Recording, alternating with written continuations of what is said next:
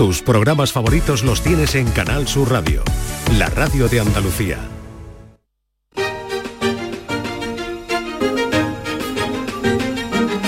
En Canal Sur Radio, Días de Andalucía, con Carmen Rodríguez Garzón. Continuamos en Días de Andalucía en esta mañana de sábado en la que el mundo mira a Londres porque allí, como les venimos contando, va a ocurrir algo que no se producía desde hace 70 años, la coronación de un rey de Inglaterra. Carlos III, ocho meses después de la muerte de su madre, de Isabel II, será coronado hoy como rey, una ceremonia a la que acuden solo 2.000 invitados y decimos solos porque son 6.000 menos de los que asistieron a la coronación de Isabel II.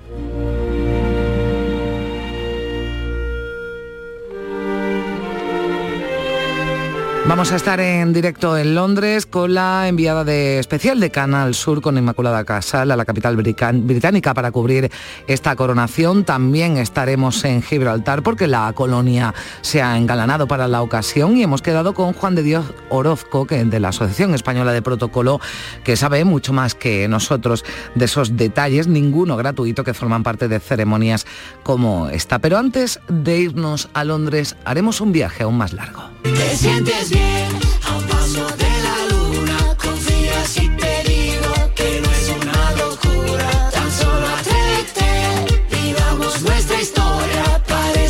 No iremos a la luna, que conocemos más, aunque la veamos desde muy lejos. Iremos al lado oscuro de la luna, porque hemos hablado en este programa, ya saben, de la misión Artemis, esa previa a la vuelta del hombre a nuestros satélites, a misión Artemis que ha captado con una cámara especial imágenes del polo sur de la luna, que nunca recibe directamente la luz solar y por tanto es el más desconocido. ¿Qué han descubierto y qué desvelan esas imágenes? Pues nos lo contará Miguel Gilarte Fernández, que es el presidente de la Asociación Astronómica de España y con el que hemos quedado también aquí en Días de Andalucía.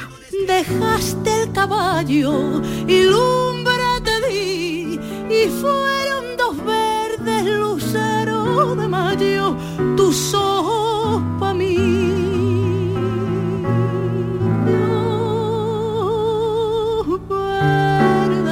Y es que en este programa ya saben que aprendemos mucho y de muchos temas, porque no me dirán todo lo que nos enseña cada sábado sobre música el maestro Gil de Galvez, que hoy nos acerca a un compositor andaluz, sevillano, muy conocido y reconocido como es Manuel López Quiroga, el maestro Quiroga, pero él nos trae siempre aspectos y detalles de los que a lo mejor pues no se ha hablado tanto. Esto que escuchan, Ojos Verdes, es obra del maestro Quiroga, pero hay muchas más que seguro hemos eh, tarareado, al menos todos una vez, como Francisco Alegre, María de la O o Las cosas del querer. No hay más que uno solo que mi vida solo. a la Madrid, a la Madrid, noble y bélico Atalid, caballero del honor. A la Madrid, a la Madrid, a triunfar en. Pues esto que escuchan se va a escuchar esta noche en Sevilla, pero también esto otro.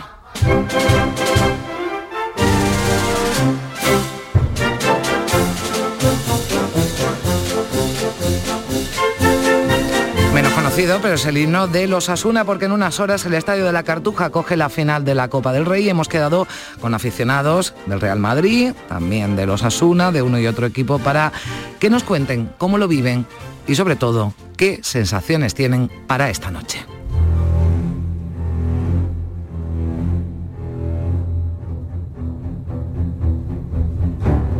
Bueno, no son tan peligrosas como los tiburones, pero las orcas han vuelto a las andadas en la zona del estrecho, en aguas de Cádiz. En las últimas horas han atacado, aunque yo no sé si esa es la palabra más eh, correcta, dos veleros cuyos tripulantes tuvieron que ser rescatados, como decimos, en aguas eh, gaditanas. Ya hablamos en su momento de estos eh, comportamientos extraños de estos animales, pero todavía queremos saber algo más y también por eso hemos eh, quedado con una experta que nos va a contar algo más de estas orcas y sobre todo de ese comportamiento. Es Rocío Espada, que es investigadora del Laboratorio de Biología Marina de la Universidad de Sevilla. Somos de una especie que desaparecer. Hasta nuestras diferencias se parecen.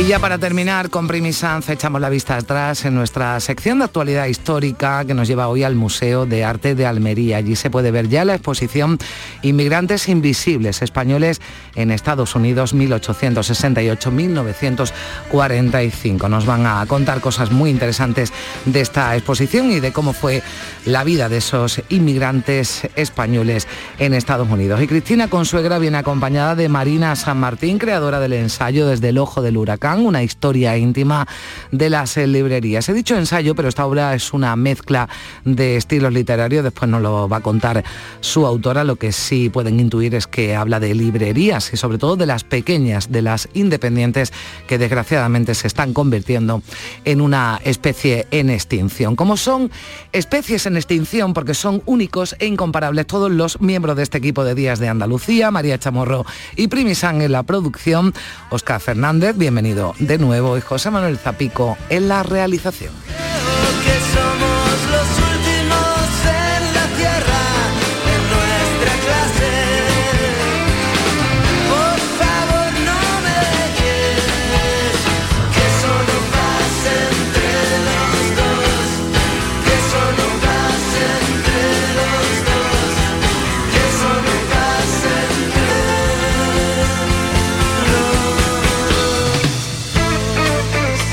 En Canal Sur Radio, Días de Andalucía, con Carmen Rodríguez Garzón.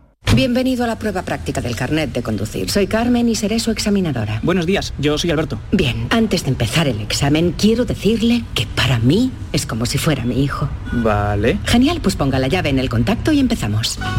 Extra Día de la Madre de la 11. El 7 de mayo, 17 millones de euros. No te quedes sin tu cupón. Cómpralo ya. Extra Día de la Madre de la 11. Ahora cualquiera quiere ser madre. A todos los que jugáis a la 11, bien jugado. Juega responsablemente y solo si eres mayor de edad. Oleícola Jaén te invita a visitar su exposición en la próxima vigésimo primera edición de Expoliva en Ifeja. Nos encontrarás en el stand 19A. Allí podrás conocer nuestras variedades de aceite de oliva virgen extra y las últimas tendencias del mercado oleícola. Te esperamos. Grupo Oleícola Jaén. Nuestro presente es el futuro. La mañana de Andalucía con Jesús Vigorra te lleva este miércoles 10 de mayo a Expoliva, la principal feria mundial del aceite de oliva virgen extra. Y lo haremos con Oleícola Jaén. Queremos que conozcas las variedades de aceite de oliva virgen extra de esta empresa familiar y las últimas tendencias del mercado oleícola. La mañana de Andalucía con Jesús Vigorra. Este miércoles 10 de mayo, edición especial desde Expoliva con Oleícola Jaén, con la colaboración de Oleícola Jaén. Este fin de semana volvemos a disfrutar de la radio contigo en Gente de Andalucía, con todo lo que nos ofrece nuestra tierra y con su gente. Déjate seducir por todo lo que tenemos y síguenos. Gente de Andalucía, con Pepe da Rosa. Este fin de semana desde las 11 de la mañana en Canal Sur Radio. Más Andalucía, más Canal Sur Radio. En Canal Sur Radio, Días de Andalucía, con Carmen Rodríguez Garzón.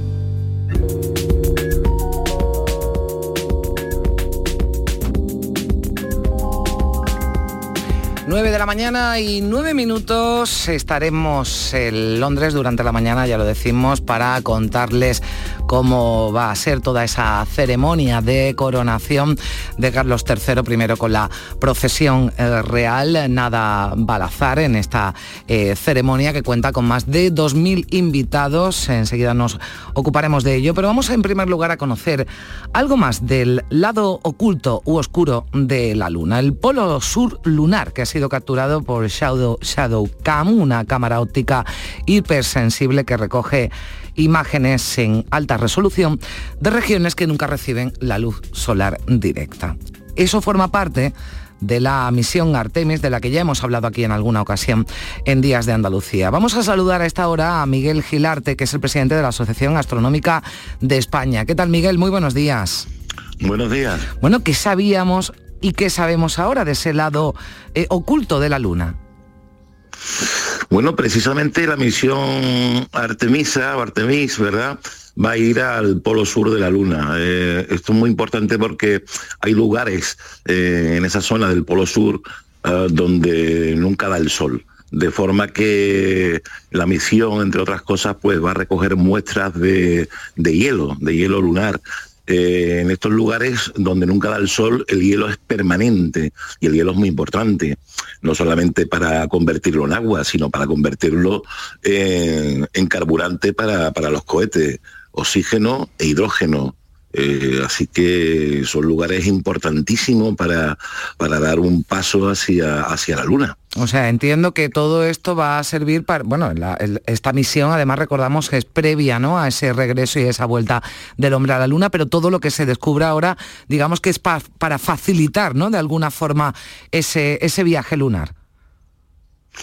Sí, bueno, de hecho, eh, la misión Artemisa 3 eh, va a ser la, la primera que lleve el- un hombre a la luna. Eh, va, va a llevar a una mujer y a un hombre de color. Van a ir cuatro astronautas. Antes iban tres. Desde el año 72 cuando nos marchamos de la luna, pues no hemos llegado, no hemos llegado otra vez. Y es un punto de inflexión, es decir, es- esto está planeado para que lleguemos en el año 2025 y se van a hacer grandes descubrimientos. ¿sí? La luna es un lugar donde podemos obtener muchos materiales que aquí en la Tierra pues prácticamente no, no existen.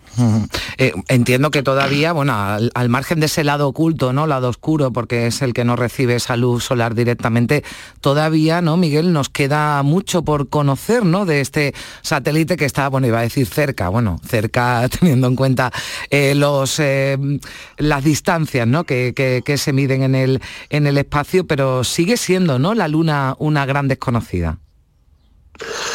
Hombre, sigue siendo porque la verdad es que pasamos muy rápidamente por la Luna cuando llegaron la- las misiones Apolo, ¿no? Del Apolo 11 al Apolo 17, eh, sin el Apolo 13, que no pudo, no pudo aterrizar en la Luna. Entonces estuvimos allí de paso.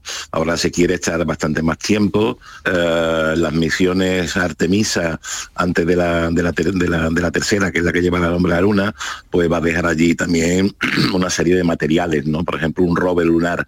El rover, eh, que es un, es un coche, digamos, ¿no? Un todoterreno, pues servirá para que los astronautas se puedan desplazar hasta 15 kilómetros metiéndose en las profundidades de, de la Luna, en, en lo- en los lugares oscuros de la Luna, ¿no? Donde allí pues eh, encontrarán pues entre otras cosas pues el agua, ¿no? Tan ansiada, ¿no? Porque hay lugares de la Luna, precisamente la Luna que nosotros vemos a simple vista, donde da el sol eh, y allí pues no hay hielo, ¿no? Esa zona no, no, no nos vale, no nos vale para establecer una colonia. O sea, esto digamos que es el primer paso para establecer una colonia en la Luna. una presencia un poco más estable, no esa misión en la que, bueno, pues se pasó un poco allí, se pisó y, poco más que, que cogimos los trastos y nos fuimos, ¿no? Ahora sí, se prevé... sí, cogimos, cogimos cuatro piedras y, y- y nos vinimos de la luna. Bueno, eso, sí, date cuenta que eso era, eso era un reto entre Mm. la antigua Unión Soviética, ¿verdad? Y los Estados Unidos a ver, a ver quién llegaba antes. Una vez que llegamos a la luna, pues ya ese reto se acabó y entonces no regresamos más a la luna. Hombre, no tenía mucho interés eh, económico, pero ahora sí se quiere aprovechar, ¿no? Tanto la luna como los viajes, los via- futuros viajes que hagamos, que hagamos a Marte, ¿no? Tiene que tener una rentabilidad. Pero aquello costó un imperio. El llevar el hombre a la luna costó un imperio. Trabajaron más de 400.000 personas, eh, cientos de miles de millones de dólares gastados. Y claro, el resultado fue que sí, que llegaron los primeros los americanos, pero ahí no hubo, ah, económicamente, pues no fue rentable. Mm. Bueno, sí, porque decía, esto es, digamos que la, la Luna va a ser la, la primera parada ¿no? de, de- un proyecto, de bueno, un programa espacial que quiere llevar la, la NASA, ese Moon to Mars, de la Luna ¿no? a Marte, eh, bueno, que es el objetivo final, que es llegar también al, al planeta rojo. Bueno, ya veremos. De momento vamos a volver a la Luna y vamos conociendo algo más eh, de esas eh, imágenes, por ejemplo, que, que han sido capturadas por esa cámara Shadowcan, una cámara óptica hipersensible. Hay una cosa curiosa que- que he leído, Miguel, que, claro, desde la Luna eh, se refleja, eso sí, la luz de la, de la Tierra. Es decir, si yo viviera Eso en se la... llama, se llama luz, luz cenicienta. Ah, bien. Siempre, eh, cuando la luna es eh, cuando es luna nueva, es decir, cuando nosotros no vemos la luna, desde la luna se ve la tierra llena. Igual que nosotros vemos la luna llena. Entonces la luz de la, de la- de la Tierra se refleja en la luna, con lo cual la luna mm, siempre está visible, siempre tiene esa luz cenicienta que se llama, un poquito de luz, un poquito de reflejo de, de la Tierra, ¿no? Es igual que cuando la luna llena, pues nosotros por la noche podemos ver. Claro, si yo viviera en la luna, a- a- que no la sé, luz- que no sé si, pues claro, vería, no sé si se llamaría, ¿no? La tierra llena, nos dice, la tierra menguante, la tierra nueva, Sí, ¿no? La misma percepción, ¿no? Claro, claro, es la, mi- la misma. Lo que pasa es que se ve cuatro veces más grande que nosotros vemos la luna. A la Tierra se vería cuatro veces más grande, ¿no? Entonces la luz que da allí es muchísimo más que la luz que nos da la luna cuando es luna llena. Por eso siempre la luna es visible. Si, si tú ves la luna cuando está por la mitad, Hmm. ¿eh?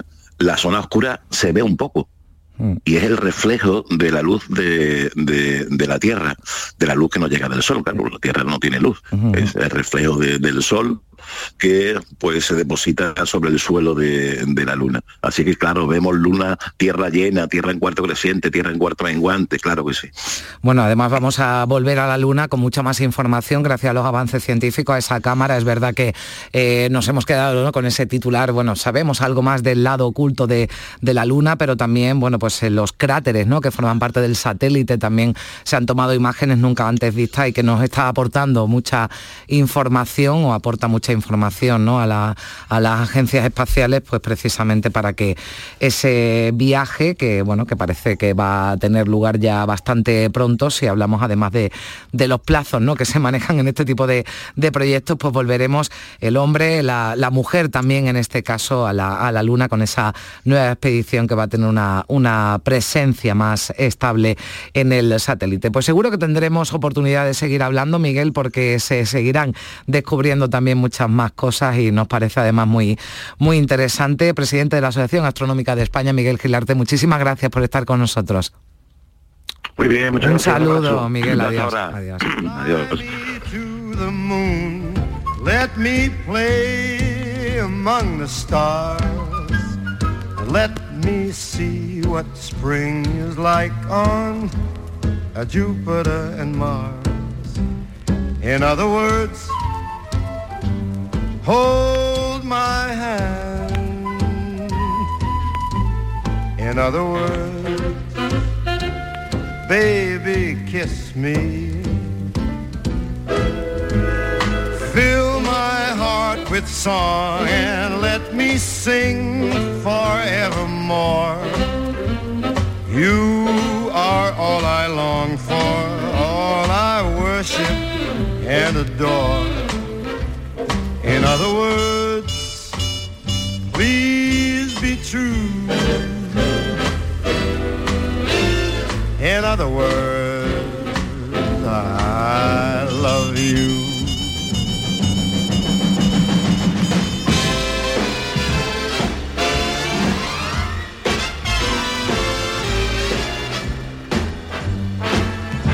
Nueve y 18 minutos, pues de la luna nos vamos a ir a un sitio que tampoco está mal pasarse por allí de vez en cuando, a Úbeda Jaén, al Instituto de Educación Secundaria San Juan de la Cruz. Eh, bueno, están de enhorabuena en este instituto porque la Agencia Espacial Europea ha seleccionado eh, dos experimentos, un proyecto diseñado por alumnos de este centro de entre más de 800, fíjense, presentados a concurso, alumnos de segundo de bachillerato de la asignatura de programación y computación. Como decimos, eh, ha seleccionado ese proyecto para llevar a cabo dos experimentos científicos en la Estación Espacial Internacional. Tenemos ya a su profesor, el profesor de estos eh, alumnos, Daniel García. Hola Daniel, ¿qué tal? Buenos días. Hola, buenos días. Bueno, enhorabuena, ¿no? Estaréis contentos, felices, porque entre 800 proyectos presentados ha sido seleccionado el vuestro. Sí, sí, sí, estamos estamos súper contentos, no, no es nada fácil. Ya, Daniel, em, eso te iba a preguntar. Cuéntanos primero cómo se desarrolla todo este proceso, cómo os presentáis. eh, hay una primera selección, entiendo. ¿Cómo, cómo, ¿Cuánto tiempo lleváis además eh, preparando todo esto? Pues eh, el concurso suele llevar al- alrededor de un año porque tiene una serie de fases que son, son eliminatorias. Entonces nosotros empezamos sobre septiembre, empezamos al, princi- al principio de curso y durante todo el curso pues hemos ido eh, enviando lo que piden para cada una de las fases. En la primera te piden una eh, descripción del experimento que quieres hacer, Entonces se los envías, si ellos ven que, que es factible, que realmente eh, se puede llevar a cabo allí en la estación, pues te envían una réplica de- del ordenador que, van a- que, que vas a usar allí, porque tiene que ser un ordenador específico, con unas características determinadas, tiene que ser igual que el que, que- el que hay en, en órbita. Y después, pues nada, tienes que hacerlo de verdad, tienes que montar el, el programa, esto es código de, de ordenador, eh, se escribe en Python en concreto, y, y bueno, si todo funciona y ellos lo ven adecuado y demás, pues te dan una, te dan un flight status que le llaman ellos, que es estatus de vuelo, y entonces pues se envía a la estación y, y se ejecuta ahora en, a- bueno, en, en el mes de abril y en mayo. Bueno, pues eh, en fin, no es un proceso eh, fácil, entiendo que lleva mucho trabajo el de los alumnos, además asesorado, entiendo, por, por Daniel, por su, por su profesor. Bueno, ahora vamos con, con los experimentos, con el proyecto. Eh, ¿De qué va exactamente? Y que, y bueno, mm, pues, pues, nos, lo, nos lo puedes explicar, ¿no? Para que lo, para que lo, lo entendamos, porque Sí, son sí, dos experimentos científicos que Ajá. además se van a llevar a cabo en la Estación Espacial Internacional. Sí, sí, se llevan a cabo de verdad con, con los astronautas allí al lado, eh, es, todo, es todo real y por eso estamos tan contentos. Eh, a ver, el- son dos experimentos distintos, como tú decías. Uno está orientado a la vida en el espacio y otro en la Tierra. Entonces, el primero, el de la vida en el espacio, eh, va de que eh, los astronautas tienen, están expuestos a mucha radiación. Es- la radiación cósmica se llama.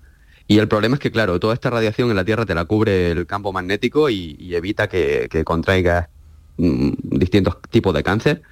Y sin embargo, los este, los astronautas no tienen esa suerte. Y entonces ellos están mucho más expuestos.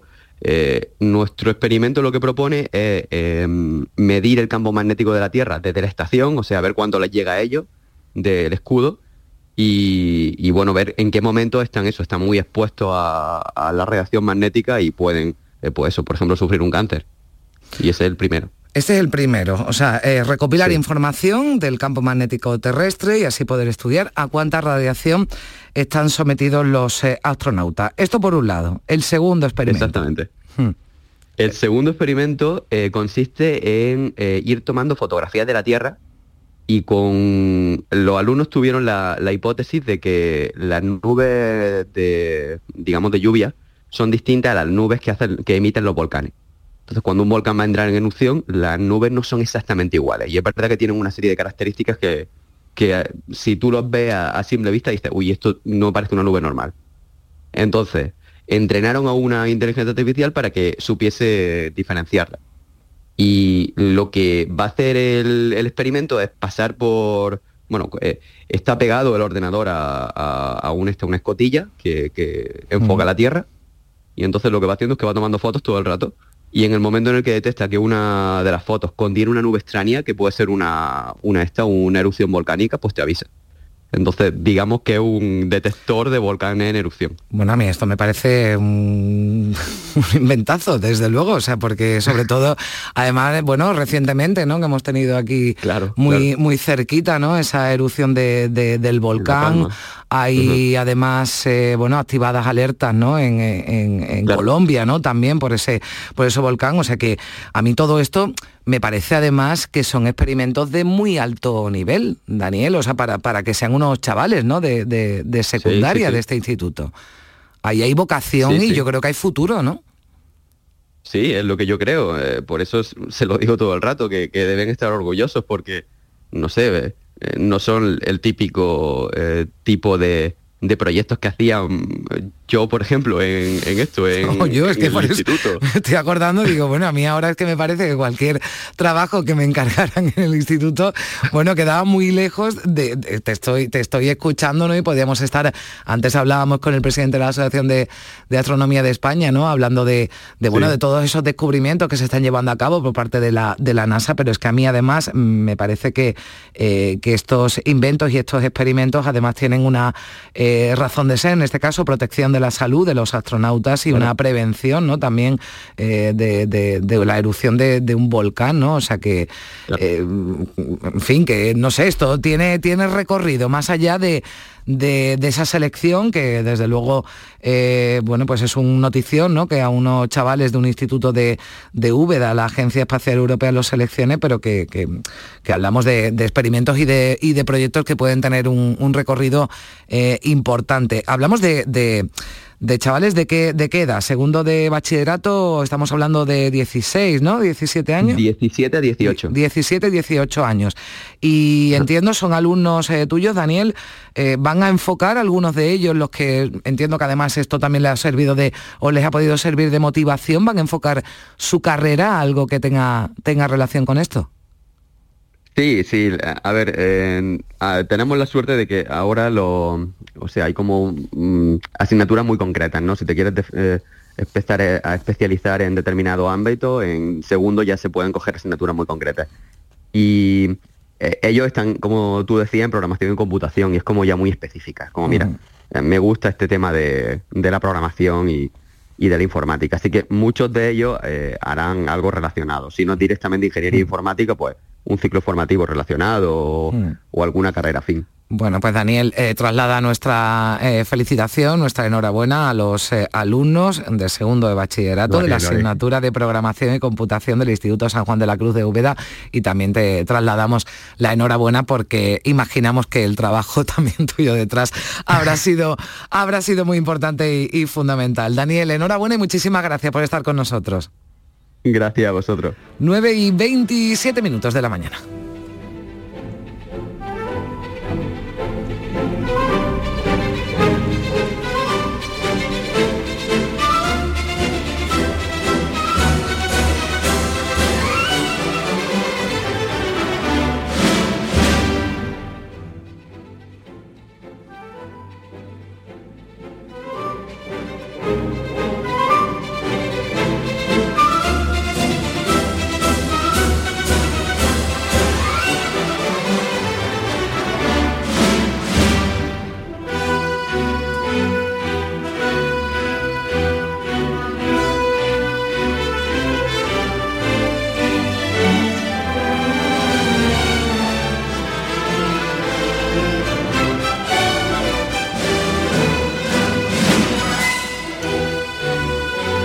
Nueve y 27 minutos, eh, Londres, eh, bueno, pues ha despertado este sábado, ya preparada la ciudad engalanada para acoger la ceremonia de coronación en la abadía de Westminster de los reyes del Reino Unido, de Inglaterra, Carlos III y Camila, un ritual milenario, pero que se celebra por primera vez en el siglo XXI. De hecho, la última coronación fue la de la recientemente fallecida el pasado mes de septiembre, la madre de Carlos III, Isabel II, hace ya eh, 70 años. Bueno, pues es un acto, una ceremonia que va a recibir, que va a reunir a 2.300 invitados, entre ellos un centenar de jefes de Estado, también eh, por primera vez reyes de otros países, están los nuestros, don Felipe y doña Leticia, que ya llegaron este pasado viernes a la capital británica. Bueno, la ceremonia va a tener algunas diferencias con la que tuvo lugar en 1953 con Isabel II. Vamos a saludar a esta hora, estaremos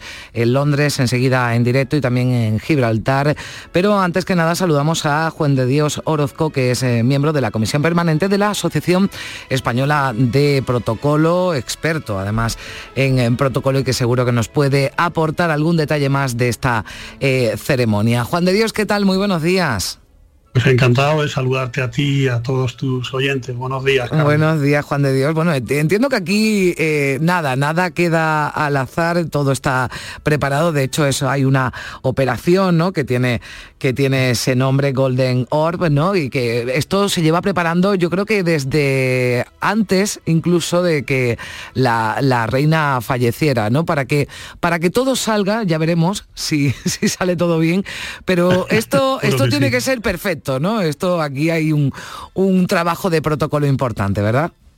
Sí, bueno, este- te- hay que tener en cuenta que esto es una ceremonia, una ceremonia religiosa que tiene una tradición que va más allá de 700 años, eh, que, que se ha eh, celebrado recurrentemente, la última vez, como tú bien has dicho, hace 70 años, y es cierto que todo está absolutamente eh, controlado. Los británicos y particularmente todas las casas reales de, las democracias, eh, de los estados eh, modernos, eh, tienen, son extremadamente cuidadosas con todo el ceremonial, con el cuidado de las tradiciones y con el control de todos y cada uno de los detalles. Es obvio, porque ellos obviamente necesitan trasladar esa, la idea de, la monarquía como sistema político y tienen que conjugar perfectamente la tradición con la modernidad. 700 años de, de trabajos, pero como mínimo ocho meses desde que eh, falleció la, la reina Isabel hasta estos días, ocho meses de un trabajo muy intenso, muy cuidadoso y muy detallado. Eh, yo estoy seguro que los telespectadores y, eh, no van a ver, quien lo vea en directo, Mm. no van a detectar fallos. Quedarán algunos que eh, los detectaremos los que tenemos un poquito de idea sobre protocolo. pero no mucho. Bueno, hay algunas diferencias, ¿verdad, Juan de Dios, con la, eh, con la coronación? Porque decías, claro, hay que llegar a ese equilibrio, ¿no? De mantener las tradiciones, porque estamos hablando de, de esa ceremonia de, de- de coronación que tiene, bueno, pues siglos, pero eh, también trasladando una eh, imagen más actual, ¿no? También de la, de la monarquía, sobre todo en un momento en el que eh, las encuestas tampoco son demasiado favorables, ¿no? Para la, para la Casa Real Británica. Sí, precisamente ha habido una campaña previa de relaciones públicas y de comunicación para hacer comprensible el, el acto y la ceremonia, que es una ceremonia religiosa que se va a celebrar hoy. Eh, efectivamente, eh, la última ceremonia de coronación con la reina Isabel II tuvo más de 8.000 invitados, tú, tú lo has dicho. En Mm. esta ocasión eh, van a, ser 2.300. La ceremonia de Isabel II duró tres horas. En este caso va a durar solamente una hora. Lo que está previsto de ceremonia es una hora. Naturalmente durará más porque el recorrido desde Buckingham Palace hasta la abadía de Westminster y el de regreso pues eh, va a prolongar esa, digamos, eh, todo- todos los actos. Pero efectivamente hay eh, muchos cambios. Eh, lo más sustanciales es la reducción de esa duración, pero también eh, el sentido del boato y del lujo que también ha quedado sensiblemente reducido, desde la indumentaria hasta la presencia de miembros de, la realeza que también ha quedado sensiblemente eh, disminuida. Yo creo que vamos a asistir a un acto que está cargado, como hemos dicho antes, de tradición, eh, pero sin embargo adaptado a la realidad eh, del siglo XXI como ha quedado manifiesto por las eh, de- declaraciones de la propia Casa Real Británica que ha dicho que hay que adaptarse a los tiempos, a los nuevos tiempos. Bueno, sí parece que veremos esa carroza dorada, ¿no? De, que se ha usado en cada coronación, desde la de eh, Jorge IV en 1821. Ahí sí veremos a los a los nueve reyes, a los nuevos reyes escoltados por unos 7.000 militares. Es decir, la- las imágenes desde luego no van, no van a dejar. Las cifras son eh, realmente escalofriantes. Sí, bueno, en realidad van a utilizarse dos carrozas. Hmm. Una, una que sí que tiene elevalunas eléctricos y, y aire acondicionado, que va a ser la que, en la que se desplacen desde Buckingham Palace hasta eh, Westminster y después, una vez coronada, coronado Carlos III será cuando eh, utilicen la carroza dorada del Estado, que es esa carroza impresionante de casi cuatro toneladas y que se conserva, que tiene más de 300 años de antigüedad. Efectivamente, como te decía, las cifras son escalofriantes. Hombre, puede sor- sorprender, por ejemplo, que eh, los costes derivados de esta organización sean de alrededor de 130 millones de libras esterlinas, pero los ingresos se van a ver multiplicados por 10. Eh, por ejemplo, los miembros de la seguridad del Estado, hay previsto que, eh, que la seguridad eh, com- eh, tenga una composición de más de 30.000 miembros de, de fuerza y cuerpos de seguridad del Estado. Y bueno, pues esto no deja de ser eh, algo absolutamente normal en la organización de este tipo de actos eh, que tienen una presencia importantísima eh, de, de- de jefes de Estado extranjeros y dirigentes y dignatarios políticos. Y eh, naturalmente, pues, eh, bueno, los de protocolo decimos que tenemos que trabajar de manera conjunta con lo- la- los profesionales de la comunicación y los profesionales de la seguridad. Protocolo, seguridad y comunicación son esas- esos tres pilares básicos sobre los que se sustenta este, la, la- la organización de este eh, tremendo y, y espectacular acto que vamos a tener la suerte de ver hoy. y del que eh, presumen, ¿no? Porque decíamos que va a ser algo más austero, ¿no? Con, eh, bueno, aunque, aunque estemos hablando de, cifras muy altas, bueno, va a haber menos presencia, eso lo hemos dicho, de, de- invitados, pero eh, digo que lo llevan con orgullo porque el, el primer ministro británico, ¿no? Decía, por ejemplo, anoche que es un momento de extraordinario orgullo nacional porque ningún otro país es capaz de montar un alarde tan deslumbrante. Es verdad que hemos asistido a otras ceremonias de coronación, ¿no? Eh, incluso aquí en España, monarquías europeas del entorno que no tienen nada que ver, ¿verdad? Esa, esas ceremonias y esas tradiciones con lo que se organiza y se va a organizar hoy en Londres. Bueno, eh, yo no estoy de acuerdo, eh, salvando las distancias de responsabilidad, obviamente, yo no estoy de acuerdo con el primer ministro británico. Los españoles hemos, hemos organizado actos de nivel eh, internacional con una trascendencia ah, importantísima y, eh, y lo hemos hecho con un rotundo éxito, eh, fundamentalmente porque nuestra cultura, nuestra forma, nuestra forma de ser y nuestra capacidad de empatizar con las personas que nos visitan, pues eh, supera en mucho quizá a la frialdad eh, británica. No digo que el, el Reino Unido no tenga capacidades, por supuesto que sí, solo faltaba, ¿verdad? Es una monarquía la más antigua, yo creo, una de las más antiguas eh, del, del mundo. Eh, pero efectivamente el, el esfuerzo que tiene que hacer el Reino Unido, que hace el Reino Unido, las capacidades que tiene y la experiencia del Reino Unido hace pensar que eh, naturalmente va a ser todo un éxito. Además también, bueno, pues la producción de las televisiones se encargará de mm, restar eh, eh, importancia a aquellas pequeñas eh, fallos que, que se puedan producir o incluso las manifestaciones, que seguro que habrá Mm. algunos grupos que intenten pues reventar este, este acto, pero que yo creo que van a ser minoritarios y no van a tener mayor importancia. Bueno, pues veremos eh, cómo transcurre cómo transcurre todo. Estaremos eh, muy pendientes. Eh, Juan de Dios Orozco de la Comisión Permanente de la Asociación Española de Protocolo. Muchísimas gracias por estar con nosotros. Ha sido un placer. Un saludo. Muchas gracias, Carmen, igualmente. Un Adiós. saludo.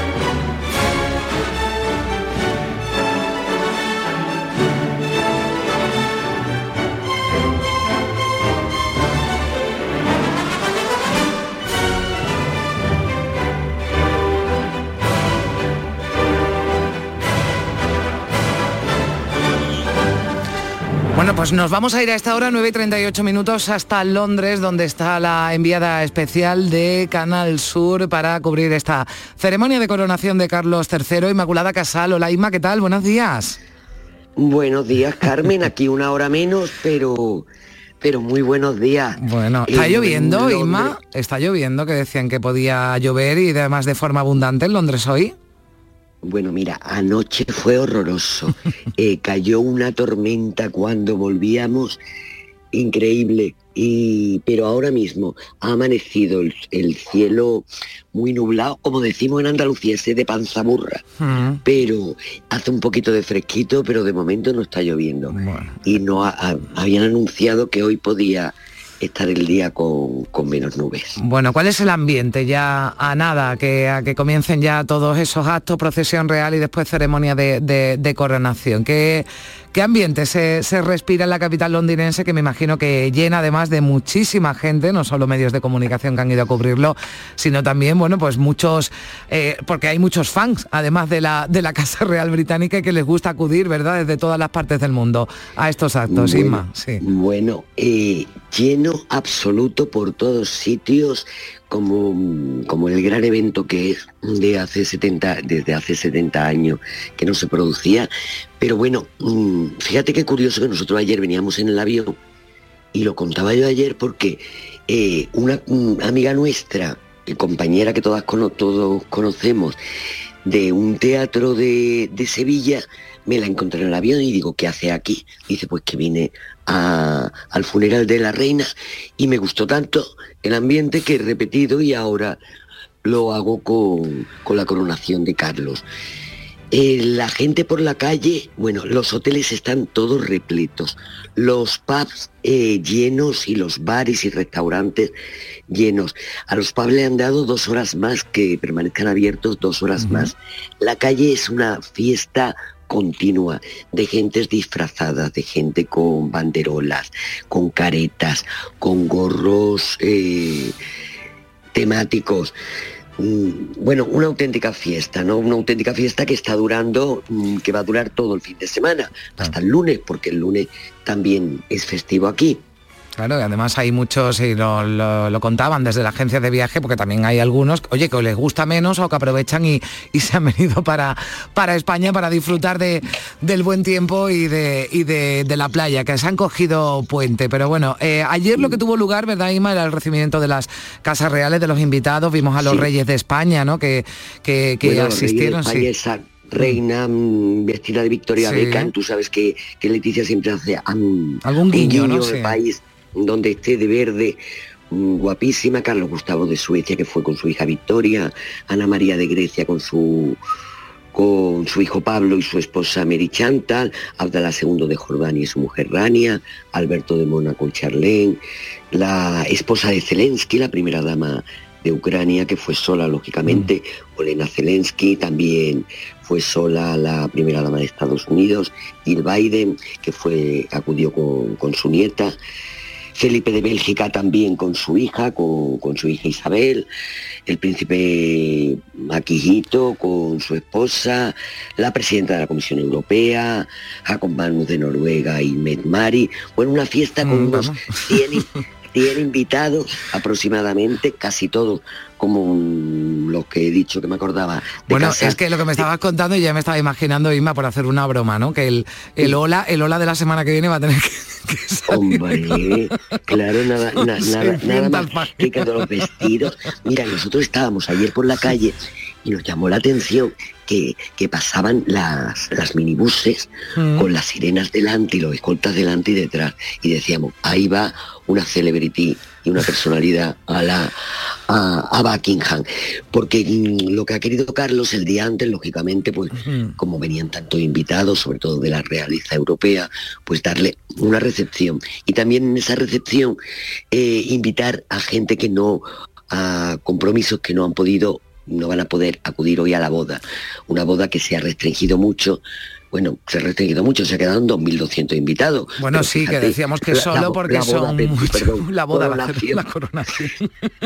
es que claro, estamos más acostumbrados a ir a bodas Claro, reales ah, que a coronaciones. Bueno, Ima, te Claro, vamos la a, única a- coronación sí. de este estilo. Te vamos a seguir y te vamos a, a ver en Canal Sur Televisión y te vamos a escuchar aquí también en Canal Sur Radio. Que vaya todo, que vaya todo bien. Inma nos lo va a contar con mucho detalle. Un abrazo fuerte, Inma, que Carmen tenemos. me ha dado mucha mucha alegría Igualmente. que me llame. Igualmente. Un besito Un beso muy fuerte. y aquí estoy para, para lo que necesitéis. Bueno, nos vamos a ir a, a- a Gibraltar, ¿eh? porque la colonia británica también eh, celebra este día de la coronación, una ceremonia que además se puede seguir en una pantalla gigante instalada en el centro, en las calles y comercios del Peñón. Banderas y adornos anuncian la coronación del rey en Gibraltar. Está nuestra compañera Beatriz Galeano. ¿Qué tal? Muy buenos días. Muy buenas desde Main Street, desde la calle principal de Gibraltar, quizás la más conocida donde más público hay a esta hora. Una calle repleta de turistas, también gibraltareños en este día especial de la coronación de Carlos III. Lo que veo en esta calle, que recuerda que hoy es eso, es un día especial, pues son esas banderas de Gran Bretaña, también banderines colgados por todas las calles con el rojo, el blanco y el azul, los colores de la bandera. También en los escaparates una decoración especial y hasta descuentos de un 20 o un 30% en las compras que se hagan hoy para festejar también la coronación. Hemos hablado a primera hora de esta mañana antes de que abrieran las tiendas aquí en Main Street con el alcalde de Gibraltar.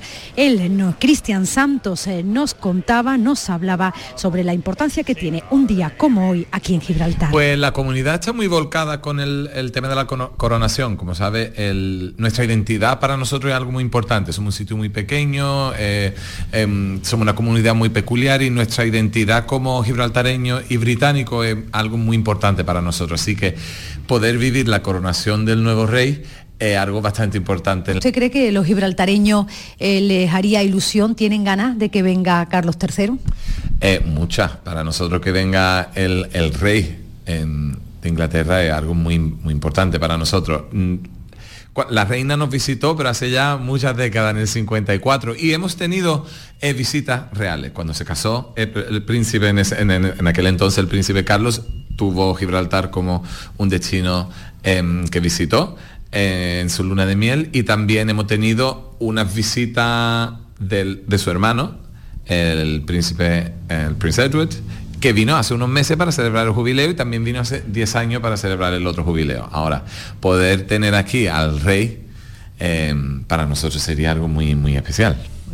Pues muchas gracias por atendernos, por atender a Canal Sur Radio. Gracias. Para nada, gracias a ustedes. Mucho ambiente en los bares, en los restaurantes de Gibraltar, como este en el que me encuentro, de Queens. Nos atiende Robin Valverde, que es la propietaria junto a su familia, y que tenéis un menú especial y, y qué más cosas con motivo de la coronación. Hola. Buenas.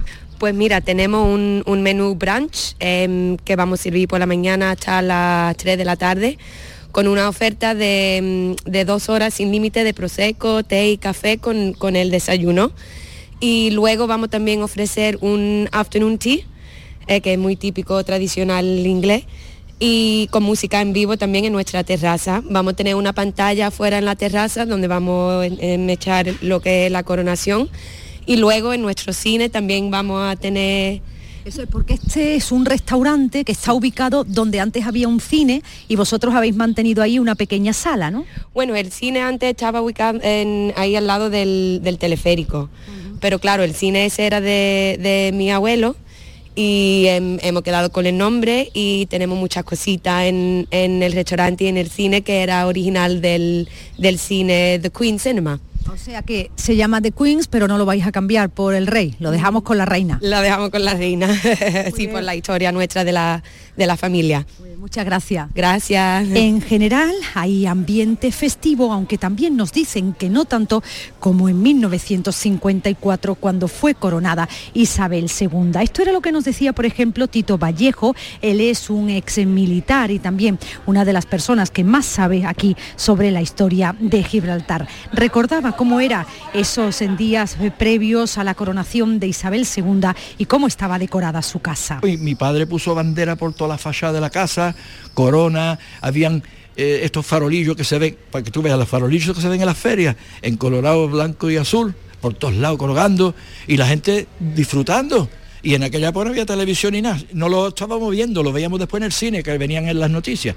Pero nos hacíamos otra ilusión. Hoy en día esa ilusión ya no está, ya no, no existe esa ilusión que teníamos antes. Todo el mundo festejando, las casas adornadas con bandera, con, con banderines, de- nada, se acabó, eso se acabó. Sin duda, uno de los escaparates más vistosos aquí en Main Street es el de Moisés. Él tiene una tienda de maletas desde hace más de 100, de 100 años. La regenta su familia y él la ha decorado con una fotografía enorme de Carlos III y con el mensaje de nuestros mejores deseos.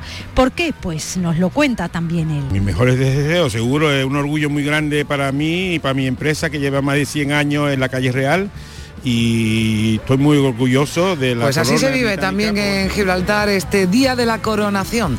de Carlos III, de la que seguiremos informando aquí en Canal Sur Radio. 11 minutos para las 10 de la mañana.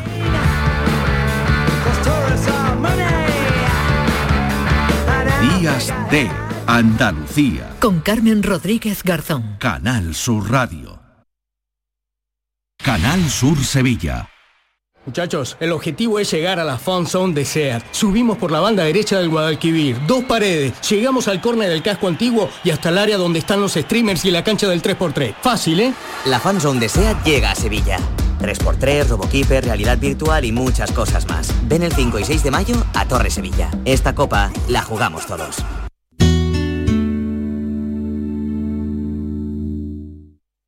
¿Te imaginas un mundo sin música? ¿Y un océano sin peces? No pasemos del sonido al silencio. Ven a conocer al Acuario de Sevilla, una especie amenazada, el pez guitarra. Descúbrelo en acuariosevilla.es. Las noticias que más te interesan las tienes siempre en Canal Sur Mediodía Sevilla. Y este lunes te llegan desde el Colegio de Enfermería de Sevilla con motivo del Día Internacional de la Enfermera. Una oportunidad para conocer su trabajo y rendirles homenaje por la labor que hacen en beneficio de todos. Canal Sur Mediodía Sevilla. Este lunes a las 12 en directo desde el Colegio de Enfermería de Sevilla. Con la colaboración del Colegio de Enfermería de Sevilla. La banda y Unión Cine Ciudad te invitan al preestreno de la película Patty y la furia de Poseidón. Siempre he querido ser una heroína. El jueves 11 de mayo en Sevilla, Málaga y Jaén. Entra en la web de la banda y participa en el concurso para conseguir cuatro entradas. ¡Mostremos nuestra gratitud! Disfruta de esta divertida peli de animación donde una ratoncita y un gato se convierten en héroes de la antigua Grecia. Recuerda, el 11 de mayo nos vemos en el cine con la banda y Unión Cine Ciudad. Somos una familia y podemos conquistar cualquier Más cosa. información en lavanda.es. En Canal Sur Radio, Días de Andalucía. Con Carmen Rodríguez Garzón. La primera libertad del silencio. Música. Son las cosas de la vida, son las cosas del querer. No tienen fin ni principio, ni bien ni por qué. Tú eres harto, yo bajita, tú eres rubio, yo tosta, tú de Sevilla, las llanas y yo de Puerto Real. Faltan ocho minutos para las 10 de la mañana, se lo dedicamos a la música, a aprender de música como siempre con el maestro Gil de Galvez. ¿Qué tal? José Manuel, ay que no lo tenemos. Bueno, ahora enseguida lo vamos a saludar, pero eh, esto que estamos eh, escuchando, pues eh, ya saben, eh, lo anunciamos además al principio y vamos a hablar del maestro Quiroga, bueno, pues el compositor que hoy nos trae José Manuel Gil de Galvez, al que ya vamos a poder saludar enseguida. Hoy lo cogemos por la provincia de Granada, a ver si ya José Manuel nos escucha. Hola, ¿qué tal? Hola, ¿qué tal? ¿Cómo estamos? Buenos días, José Manuel, que estábamos escuchando aquí las cosas del querer y digo, hay que ver que el maestro ha empezado eh, para que yo cante y yo a estas horas no... ni a estas horas ni en público mejor, pero desde luego hoy vamos a conseguir, ¿verdad?, que nuestros oyentes tararen un poquito porque es el protagonista hoy de, de tu sección, el, el maestro Quiroga. Pues sí, pues fíjate lo que decía el ABC de Manuel Quiroga, que dice que no hay géneros buenos o malos, hay todos, músicas logradas y otras que no lo son. Fíjate eh, eh, eh, lo que dijo el ABC sobre, sobre Manuel Quiroga. Un compositor pues con una formación eh, muy muy muy fuerte. Fíjate que nació en la calle de, Mon- de Manteros, en la General Pola Vieja, actualmente en Sevilla, cerca de la Plaza de San muy Francisco. cerquita del ayuntamiento. Pero sí. es que Exactamente, pero es que eh, con ocho años eh, se iba a tocar eh, de oído el piano a la Sociedad Artística Benavente y allí lo oyó Rafael González Galvez, un gran pianista y organista sevillano, y se lo llevó a estudiar con él. Luego se fue con Luis Leandro Mariani, del que hemos hablado aquí también, de, con Eduardo Torre, el maestro de capilla de la catedral. O sea, tuvo una formación muy, muy, muy sólida como compositor, como pianista y como músico. Además, también aprendió el oficio de grabador para, para continuar, digamos, la saga de su padre que tenía un taller de grabado ahí en Sevilla bastante famoso. Además estudió también la carrera de magisterio. La primera pieza que compone es eh, del año 1923 que se denomina Sevilla, qué grande eres, que la estrenó en el Teatro del Duque. Pero Quiroga, la dimensión de Quiroga va mucho más allá de todo lo que es la copla y la canción española. También compuso suites, piezas sinfónicas, eh, marchas procesionales. Fíjate esta primera que te he seleccionado que es para guitarra, dos zambras, que interpreta el, guitarrista Carles Trepat, que es, suena, que, que es una maravilla. Vamos a oírla.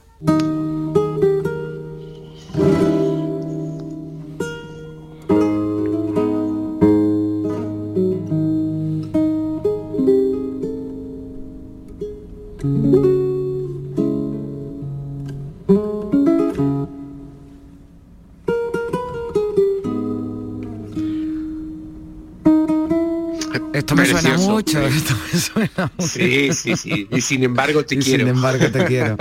Exactamente. Sí. Bueno, más de 5.000 piezas compuso el maestro. ¿eh? Eh, las, a- las más líricas fueron 143, seten- 62 fantasías folclóricas, muchas cintas de cine, le puso eh, banda sonora a 53 películas, como te he dicho antes, sui orquestales, piezas religiosas, ballet, sinfonías y muchas piezas clásicas como este vals, que se denomina Fin de siglo, que dirige el mismo maestro Quiroga.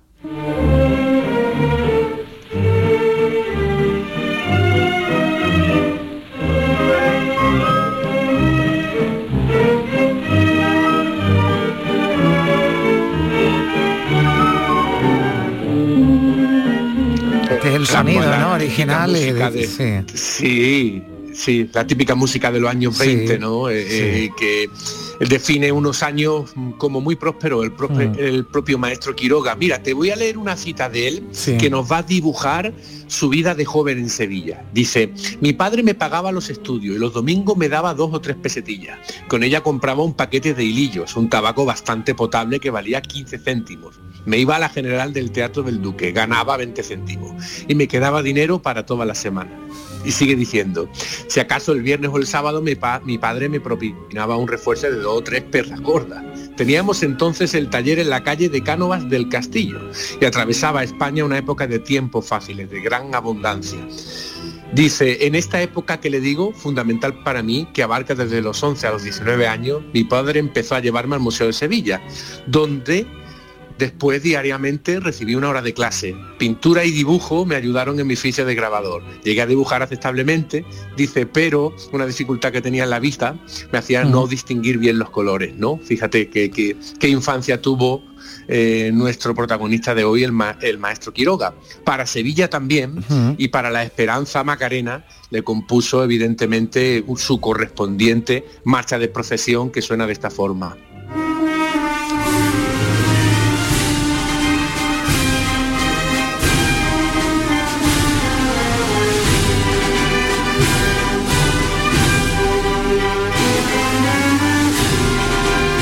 Que se, escucha, ¿no? También, sí, en la, Sí, en la sí. Semana Santa, ¿no? Sí, cuenta, cuéntame. ¿Se traslada a Madrid? Mira, se, se traslada a Madrid y allí conoce a Rafael de León, otro sevillano, con el que hace muchas amigas y consigue que el padre de Rafael de León le autorice, digamos, a dedicarse a, com- a co- a componer las letras, porque Quiroga no hacía letras, ¿no? Y ahí hacen ya una dupla maravillosa y, y llegan los grandísimos éxitos a partir de 1934.